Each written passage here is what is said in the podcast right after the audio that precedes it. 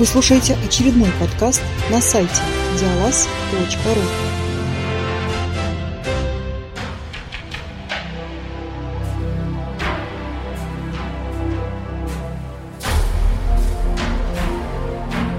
Всем привет! Сегодня у нас 13 выпуск из серии Анексада, и поговорим мы о сторигейме Михаила Кулешова «Ноктюрн для психопомпа». Ссылка, как всегда, будет в текстовой части обзора. Поехали. Для начала небольшая справка. Психопомп в переводе с древнегреческого означает «проводник душ». Эта информация вам для игры не очень нужна, но так, если вдруг возникнет вопрос, что это за странное слово, то вот вам ответ. А теперь переходим к истории. Нам предстоит вновь влезть в шкуру бывшей пиратки Тамары Тенебра – и задание, которое ей предстоит сегодня, будет максимально необычным. Как правило, в серии Нексада все начинается с простой непыльной работенки. Но не в этот раз. Тамару наняли для того, чтобы уничтожить чужой корабль. В качестве нанимателя выступает космографическое общество, а конкретно доктор Троземон. Вот кого-кого, а его я в последнюю очередь ожидал увидеть в роли нанимателя на подобную работу. Но имеем то, что имеем. Тамара должна уничтожить корабль под названием Бьюр Спэроу. Космографическое общество настолько заинтересовано в выполнении заказа, что выделило для этого дела особый корабль. Корвет под названием Исида, по утверждению техника космографического общества, самый быстрый на Бачеле. Кроме этого, поступила особая инструкция – корабль не грабить, а после уничтожения пройтись по остаткам лазерными лучами. По какой-то причине общество либо очень не хочет, чтобы грузы касались посторонние, либо хочет быть максимально уверенным, что корабль будет уничтожен. Согласитесь, поведение для мирных исследователей крайне нетипичное. Они, конечно, ребята скучные, но особой кровожадности я за ними не замечал. Впрочем, Тамара вопросов не задает. Надо уничтожить, значит уничтожим. Корабль есть, вооружение есть, оплата есть, вопросов нет. Кстати, о вооружении. На него КГО тоже не поскупились. Помимо многоствольной лучевой турели, Сида вооружена торпедами. Так что недостатка боевой мощи возникнуть не должно. Разобравшись с нюансами задания и снаряжением корабля, Тамара поднимается на борт. И здесь ее ждет сюрприз. Голосовой помощник Ведрик сообщает, что для нее есть почта. Два письма, одно от Ганса, другое от Хлои. Оба они уже в курсе контракта Тамары и предлагают рассмотреть альтернативы. Для тех, кто не следит за развитием событий в цикле Анексада или просто подзабыл, поясню. Ганс – главарь банды, в которой раньше стояла Тамара, и ее бывший любовник. Хлоя – загадочная личность, которая выступает посредником между Анексада и различными организациями, которые по тем или иным причинам не хотят контактировать с Анексадом напрямую.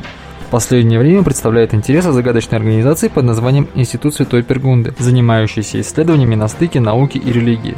Кстати, забыл уточнить, яхта Бьюр Спэроу, которую нужно уничтожить, принадлежит именно институту. Согласится ли Тамара на предложение конкурентов или останется верной первоначальному нанимателю, зависит от игрока. И на этом я, пожалуй, закончу описание сюжета, потому что дальше начнутся спойлеры. Впрочем, кое-что добавлю в разделе «Впечатления». А сейчас перейдем к геймплею. Как и во всех играх Михаила Кулешова из Стекла Нексада, а может быть и вообще во всех его играх, не знаю, другие не играл, здесь есть лист персонажа. В этот раз в нем содержатся в основном параметры Исиды. Броня и тип и количество вооружения. Кроме этого, есть еще банковский счет, который, как и в прошлый раз, присутствует скорее для согревания души игрока, и информационные карточки, которые появляются по мере прохождения игры. Эти карточки я обнаружил только когда просматривал PDF-файл, в интерактивной версии игры я их не видел. Либо они не отображаются, либо недоступны для скиннера, ну или я их не заметил, хотя вроде как смотрел внимательно. Броня и вооружение расходуются во время космических боев, которых по игре разбросано довольно много, ну по крайней мере если учитывать все ветки прохождения. И бои эти часто состоят более чем из одного хода.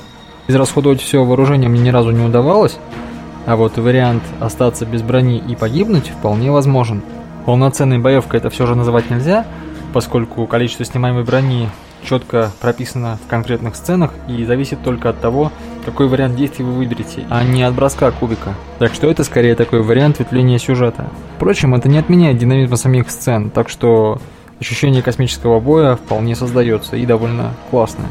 На этом я закончу описание геймплея и перехожу к впечатлениям. И начну с того, что, насколько я помню, в этом сторигейме происходят самые грандиозные и переломные события из всех, что я ранее видел во вселенной Нексада. Если какая-то из веток э, этого сторигейма будет признана каноном, то сеттинг уже не будет прежним, и какие-то силы могут исчезнуть с него навсегда. Это при условии, конечно, что сеттинг будет еще продолжаться, хотя даже здесь есть намеки на продолжение, по крайней мере в некоторых концовках. И что самое приятное, то каким будет финал, во многом зависит от действий игрока. Не так уж часто простым Анексаду удается повлиять на ход истории. Хотя, как посмотреть, если бы Джек Комета не нашел Трозамунда, а Найлс не вступил в контакт с алтарем, история тоже развивалась бы по-другому. Но что-то я перебарщиваю со спойлерами. Ладно, больше не буду. Как вы понимаете, мне очень понравился сюжет. Также в игре все хорошо с вариативностью, а значит и с реиграбельностью. В игре целых 18 концовок, если я ничего не путаю. Конечно, среди них есть и смерти, но значимых концовок тоже довольно много. Я, кстати, видел не все, потому что прошел Game только на 75%. Обычно я так не делаю, но в этот раз не хватило времени. Сказал человек, который выпускает обзоры уже раз в три недели. Кстати, еще очень понравилось то, что сами игровые сессии, как и в прошлый раз, не очень длинные. Еще один плюс добавлю за непрямые ветки. Поясню, что имею в виду. Помните момент, когда Ганс и Хлоя предлагают вам перейти на их сторону? Таких моментов в игре будет не один.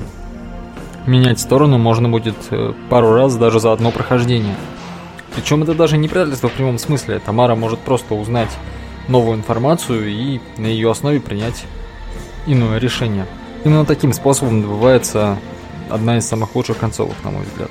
Ну и кроме того, это позволяет полнее раскрыть сюжет и узнать гораздо больше о происходящих событиях и их подоплеке. Порадовали отсылки. Приятно было встретить старых знакомых из других игр серии Нексада. Помимо уже вышеупомянутых Ганса, Хлоя и Троземунда, здесь будут и Джек, и Найлс, и даже Капитан Иуда. Помните такого? Вот уж воистину не повезло бедолаге. Хотя Найлзу тоже не повезло, и он у меня вызывает гораздо больше сочувствия. Надеюсь, у него все будет хорошо. Повеселила отсылка к последнему трансмутатору, а точнее к консерву.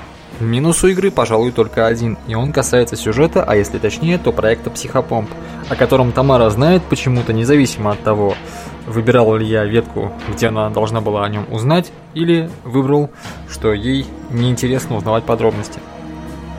Что бы я ни выбрал, в некоторых концовках она упоминает о проекте Психопомп так, как будто знает, что он из себя представляет, и это немного странно. Игру рекомендую к прохождению всем тем, кому понравился цикл Анексада. Начинать с нее, конечно, не стоит. Насколько я понимаю, Ноктюрна Психопомпа – это последняя игра, на данный момент, по крайней мере, вышедшая в цикле Анексада. Надеюсь, что в дальнейшем будут выходить продолжения. Как я уже говорил, даже здесь были на него намеки, и я, честно говоря, буду их очень ждать. Но Сейчас эта игра последняя. Я сделал обзоры почти на все игры цикла. Пропустил только одну. Называется она туда и обратно, и кажется, у нее были какие-то проблемы с доступностью.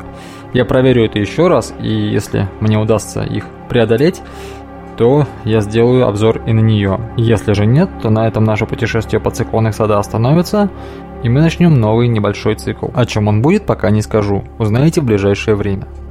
На этом все. Всем приятной игры и до новых встреч.